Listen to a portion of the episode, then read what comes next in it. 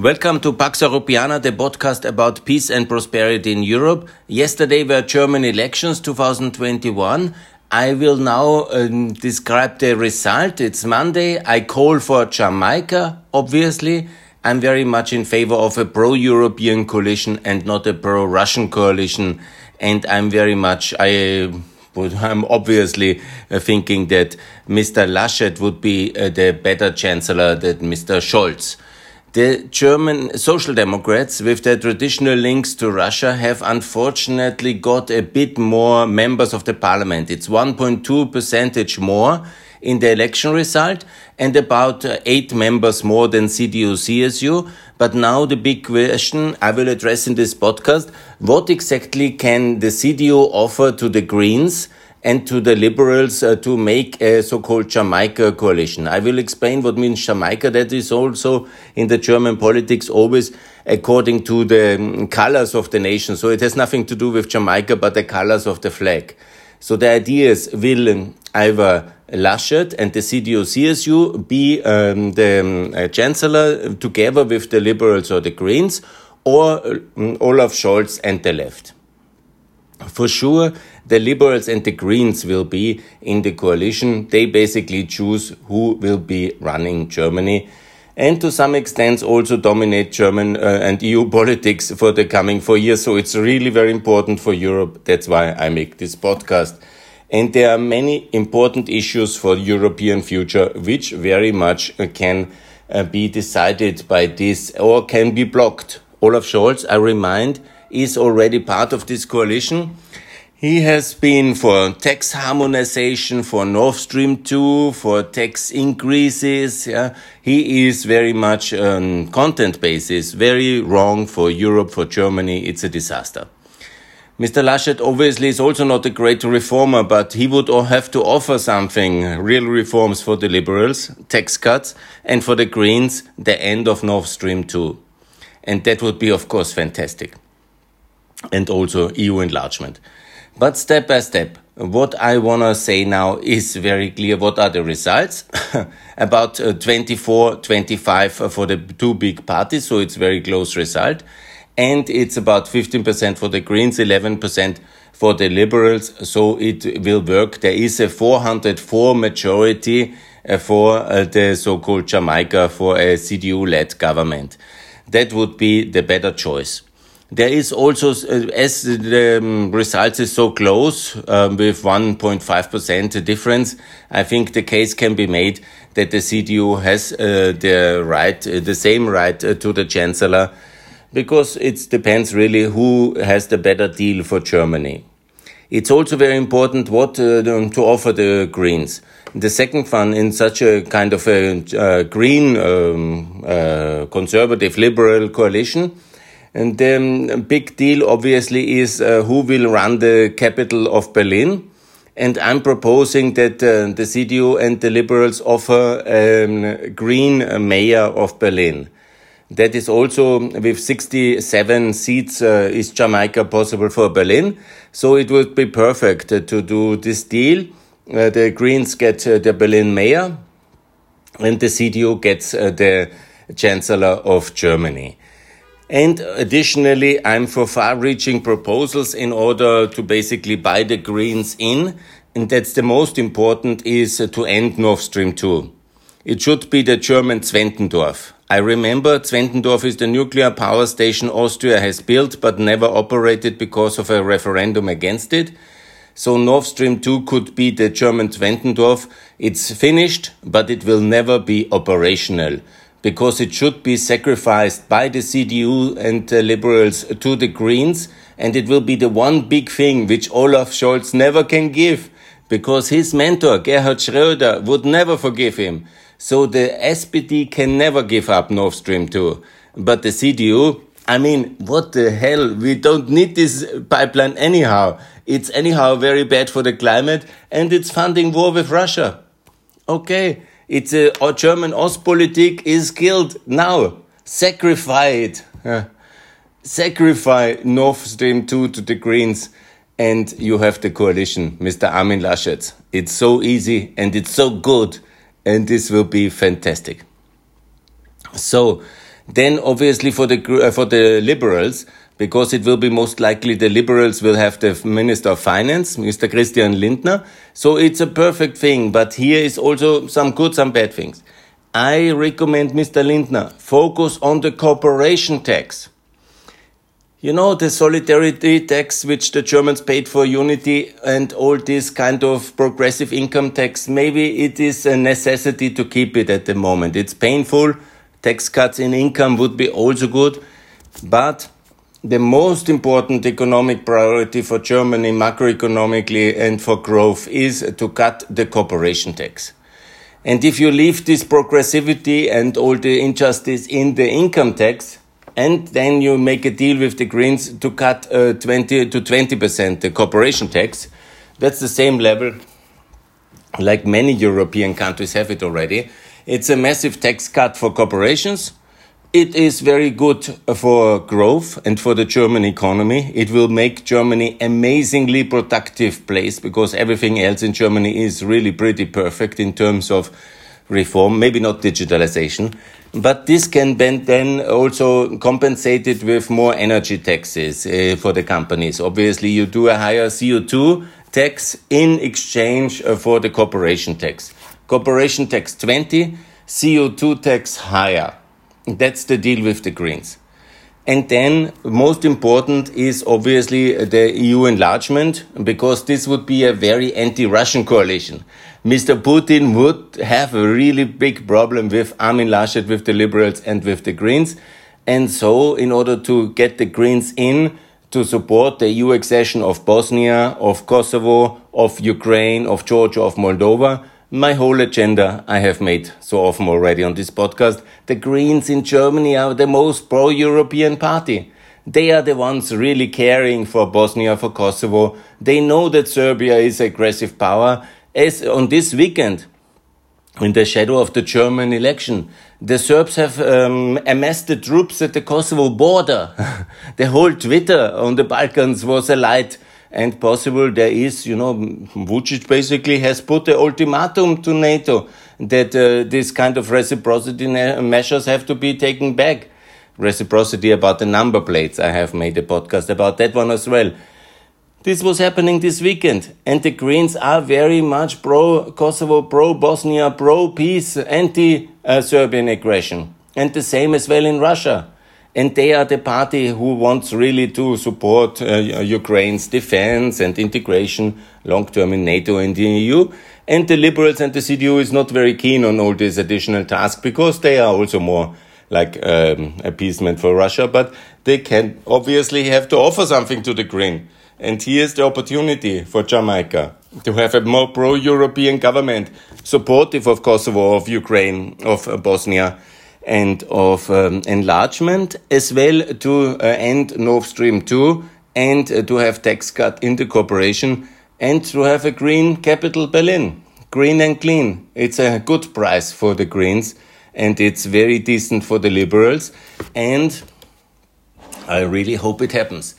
I've drafted also on Twitter a list of uh, basically the key ministries, which I hope will be the case here.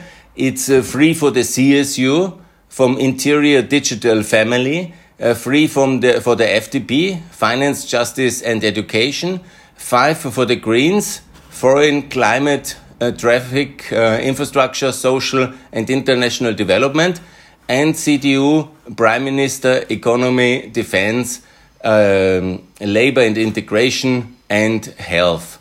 That would be about um, six women out of 16 I have also made the name. Everybody who is following me on Twitter can see the whole list. But obviously, what is very important internationally that Mrs. Um, Kramp-Karrenbauer will be defense minister because she should be the NATO Secretary General then after Stoltenberg. She is also very good, and that would be perfect. Obviously, Germany needs a new digital ministry. That is very important. Dorothee Bär would be very good for that.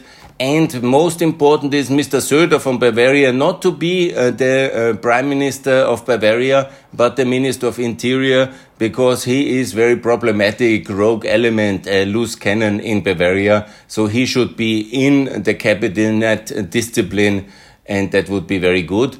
Cem Özdemir, Transport and Infrastructure, uh, Baerbock, uh, the Minister of Foreign Affairs, Merz uh, for Economy and Trade, and Habeck, number two of the Greens, uh, the Climate Minister for Energy and for Agriculture and for Environment, and Armin Laschet, the Prime Minister and international development, Toni Hofreiter, and these are other names you might not know, internationally is less uh, relevant.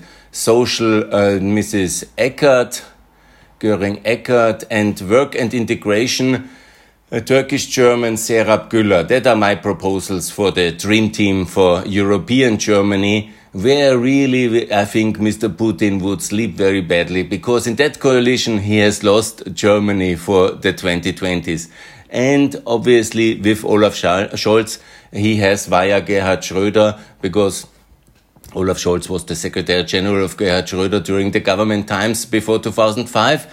So Gerhard Schröder, Putin, and Scholz, this is one line of communication directly from Berlin to Moscow via Petersburg and the Nord Stream 2.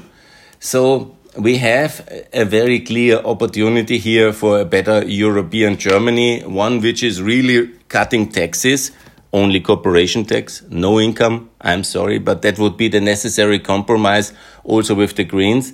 Then to end Nord Stream 2, this is the new, unique opportunity, as expensive as it is, but that is, of course, then has to be expropriated ultimately, compensated the owners, but it would be the end of Nord Stream 2. And a Green Berlin, it's very good because in Berlin this weekend they had actually um, also 60% were voting for expropriation of big companies owning flats and accommodation. So there is a left-wing storm uh, in that city which cannot even organize its own elections. It was very chaotic yeah, with long lines um, waiting to um, uh, to vote. So uh, the left should no longer run Berlin. They are always celebrating also the 9th of May as the World War II day. The Berlin left is the most left you can imagine in Europe. It's also one of the reasons why Scholz has uh, won so much and 25.7 is because they basically destroyed their left wing opposition. They almost didn't come into the end, uh, parliament anymore because they went so much to the left. They have destroyed uh, the Die Linke. That's one of the reasons uh, for this C, uh, SPD success. And obviously, why the CDU lost? Because they got quite, uh, they lost a lot to the liberals and to the Greens as well in some aspects. Yeah. So here we are, and this day, and I call for Jamaica a government led by Armin Laschet, a very pro-European personality. He was a member of the European Parliament. I met him several times when I worked there. He's a very decent and good character, and he should be the German Chancellor. Then we should also have clear tax cuts on corporations, but in exchange for CO2, it can be easily sold. Yeah, you know the companies who are energy intensive will have to pay much more for CO2 but less taxes on corporation for profits, and that's very important. So it will be helping the transition of Germany as a green, clean investment destination. Then, obviously, the deal for Berlin. Very good. Green Berlin. Fine for me. The city needs a change. Here's an opportunity. And the end of Nord Stream 2 and a very pro European, pro enlargement, pro Ukrainian, pro Kosovo, pro Bosnia, anti um, appeasement government led by the foreign minister and deputy chancellor and minister for EU affairs, Mrs. Baerbock. That would be the dream result. Maybe I'm dreaming, and some say, Olaf Scholz is such a cool guy. He has such good links to all the world leaders. Yeah, he is such a great tax harmonizer with Mrs. Yellen. He's so popular with Mr. Putin and Schröder. He is such a great guy with the Chinese. Yeah, yes, maybe that's all true, and maybe there are some who love stagnation and decline. They voted for him because the election polls have very clearly shown that most of the people who shifted to the SPD were the uh, pensionists because the um, government was not doing a big pension reform and the German pensioners have voted for this stagnation candidate, Mr. Olaf Scholz. That's the voter analysis uh, from today, and that's really very sad result. So what we need to do is a government of reform for the future, for climate, for transition, against Nord Stream 2, for tax cuts um, to have growth, but for higher costs for dirty energy from Russia. and no uranium from Russia in the EU, no coal from Russia in the EU, no gas from Russia in the EU, no petrol from Russia in the EU. That is really decent, make it all very expensive. But cut taxes to relieve the companies who are not so energy intensive and who are labor intensive ultimately, capital intensive. Make German investment profitable by a 20% uh, corporation tax, but at the same time make sure that uh, Germany is cleaned up. And here's an opportunity when all sides work very well together. There can be also, it's good for democracy. Mr. Scholz can be an excellent um, uh, opposition leader, maybe his secretary general, the very left wing secretary general, will take over the party. And then there will be no left wing party left. This ex communist kind of extravaganza, this bizarrity of Die Linke will be destroyed. And the SPD will be the real opposition. And they can also then maybe defeat all this AfD because that was also very good news. It was not very strong in these elections. All their populism faded away. So, here's the chance for Germany and for Europe. Do Jamaica, and that was very good. Let me just add, there was also elections in Austria, and that's very important. I want to add a call uh, to kick out the Kickl party, the populists from the Upper Austrian Regional Parliament. Mr. Stelzer, please do that. And let me see the extravaganza of the Graz elections. Some people might notice there's 30% for the communists. How did that come? Because nobody took care of uh, the immigration vote, basically from ex-Yugoslavia.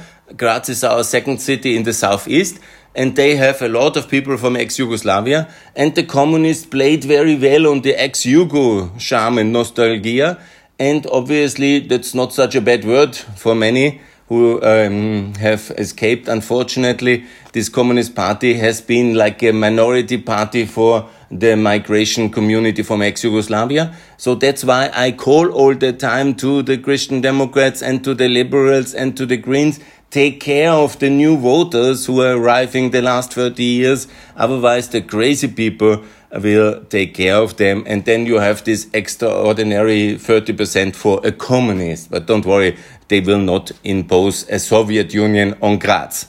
That's not on the agenda.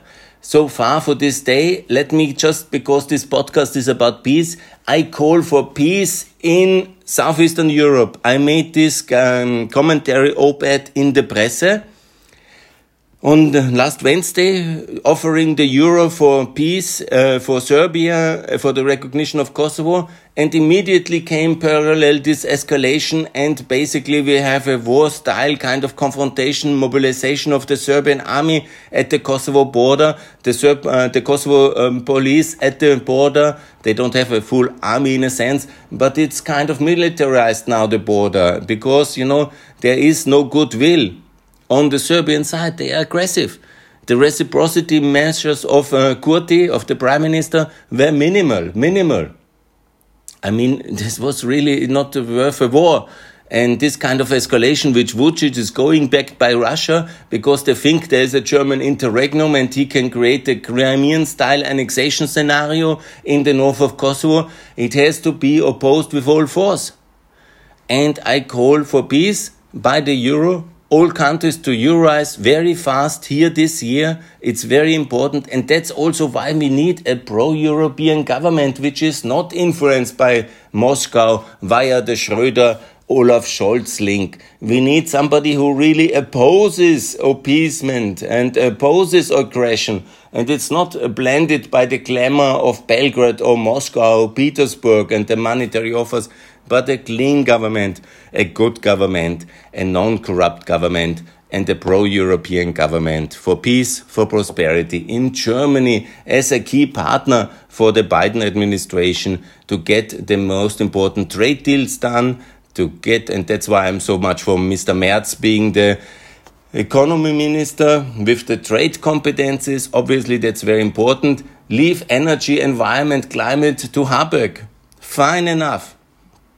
But have trade so we can do agreement with America and Mercosur and deal with that one and have real progress on the economic side and the energy transition, which reduces the power of um, Russia in Europe by phasing out all this gas, oil, and uranium imports. We have too much, 300 billion in from uh, uh, every year we import on energy and most from Russia, and that has to end our dependency. And it needs the Greens in the government, and it needs a strong Green Deal focused on reducing our energy trans- uh, dependency on Russia. So here's the opportunity. I hope Germany will vote West and not East. I hope Laschet will be Chancellor and these are the things which Laschet can offer and the liberals here in a coalition. The biggest one and the most important one is the end of Nord Stream 2, non operational forever. That is, of course, an expensive thing, but that's something Olaf will never be able to offer, and that's something the Greens really want. And here's the deal for the FDP 20% corporation tax that's a flagship project. The Green Deal and the end of Nord Stream 2 for the Greens, and at Berlin for the Greens as well. And EU enlargement, uh, that is, of course, a very pro European government. That is very powerful uh, way to unite uh, these three parties, uh, not just for four years, but for eight years, the best for 12 years together. And then maybe we will see another uh, success of the Social Democrats. But up to now, uh, and during the time when Putin is uh, still around for this decade, it is very important not to have the Social Democrats and their Russian links in power in Berlin. Good. My hope is that this will be the reality. I will keep you posted on Germany and the progress, and I'm looking very much forward. Thanks a lot uh, for listening and hopefully this was an important watershed moment uh, today and tomorrow and uh, on this Sunday for a pro-European Germany. Thanks a lot for listening. Bye.